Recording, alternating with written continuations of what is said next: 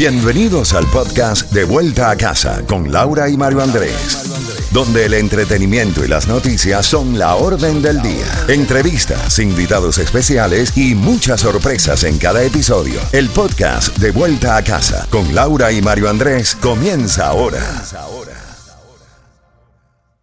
Z92, toda la música y todas las noticias a las en punto y a las y 30 de cada hora. Estás en sintonía desde vuelta a casa. Tenemos el resumen de las noticias, Mario, pero también un par de boletos al concierto de Ricardo Arjona. Ya tienes la palabra clave. Comunícate con nosotros al 305-550-9200, Mario. Ahorita vamos al resumen de las noticias más importantes a esta hora de la tarde.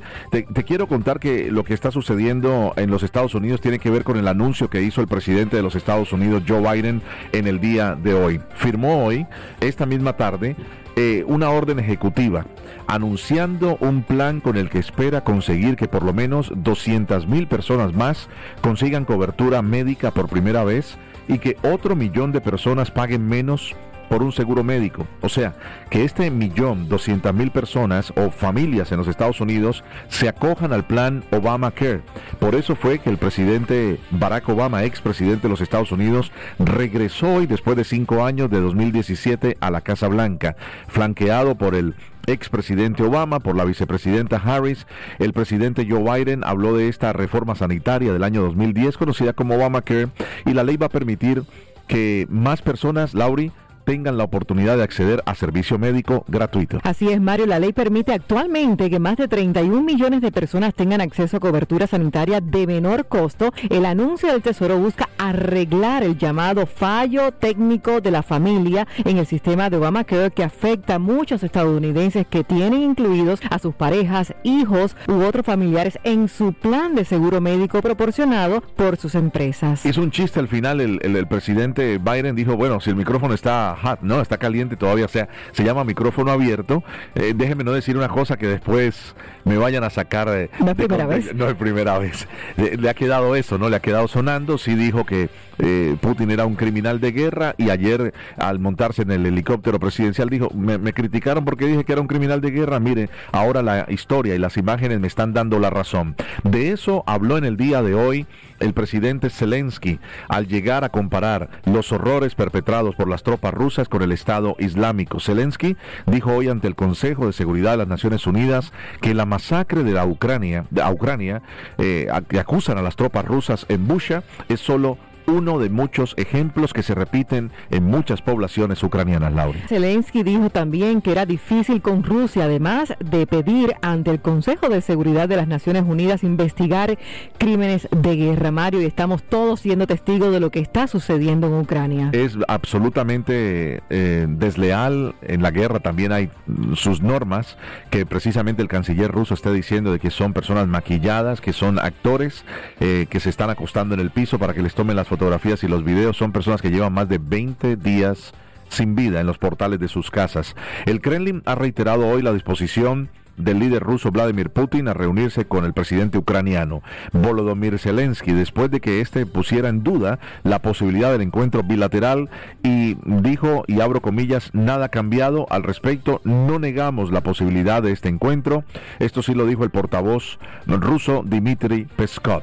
No obstante, recalcó que esta reunión será posible solo después de que se llegue a un acuerdo respecto al texto del documento final de las negociaciones entre Moscú y Kiev. Mientras tanto, Zelensky también dijo, abrimos comillas, el ejército ruso arribó y mató a propósito a cualquiera que sirviera a nuestro país. Dispararon y mataron a mujeres fuera de sus casas, mataron a las familias enteras, adultos y niños, y trataron de quemar los cuerpos, cierro comillas. Es muy lamentable, día número 41 de la guerra en Ucrania, les vamos a seguir informando. También a nivel local hay que recordar que hoy dos republicanos más se unieron para que la bancada republicana de tres le permitiera a los demócratas confirmar a la jueza Ketanji Brown Jackson de la ciudad de Miami como la nueva miembro, la primera afrodescendiente en ser miembro de la Corte Suprema de los Estados Unidos.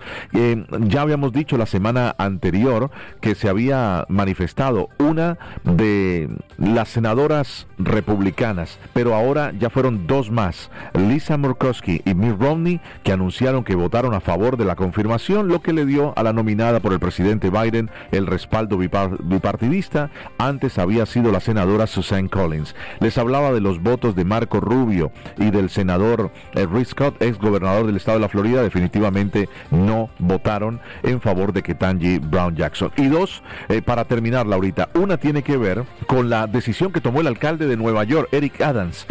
Le está devolviendo al alcalde Francis Suárez eh, algo que el Francis Suárez hizo en el peor momento de la pandemia, que dijo, vénganse a Miami, aquí lo recibimos. 200 mil personas se mudaron de Nueva York y ojo, eh, pueden ser más, al sur de la Florida o al estado de la Florida, sobre todo a la ciudad de Miami.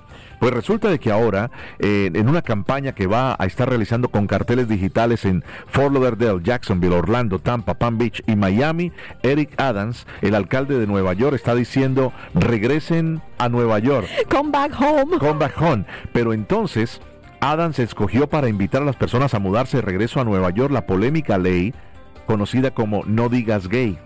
Resulta ser que lo que está haciendo es que está a través de todos estos carteles que ustedes los van a ver, se va a leer la palabra gay por todos lados, con una frase que dice, ven a la ciudad en la que puedes decir lo que quieras, Nueva York te ama. La otra versión de los carteles dirá, la gente dice muchas cosas ridículas en Nueva York, pero no digas gay, no es una de ellas. Esto se ha convertido como en un show político y es un encontronazo entre, lógicamente, ahora Eric Adams, tratando de recuperar a muchos neoyorquinos que se vinieron a la ciudad de Miami, pero sobre todo con un mensaje muy político, liberal, republicano entre los temas conservadores, como esta ley que se pasó por el gobernador del estado de la Florida, Ron DeSantis, de no educar, no decir eh, la educación eh, gay o la educación del mismo sexo entre kinder y tercer grado. Ahora entonces allá dicen, vénganse, aquí sí pueden decir gay. Y el sonido del día de hoy, Qué vergonzoso lo que pasó en Venezuela anoche en el Palacio de Miraflores. Que viva Venezuela, estoy contento para saludarlo en este momento.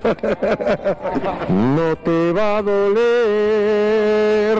¿Qué les parece? El conocerme. Ay, por Dios. Y el rumbear. El segundo que habla es Maburro con mascarilla. Qué pena, qué y pena. el primero eh, que canta es Maelo Ruiz, uno de los cantantes más queridos de Puerto Rico, otro más que se arrodilla y besa el anillo del dictador Nicolás Maduro. Lamentablemente, Mario. Vamos al 305.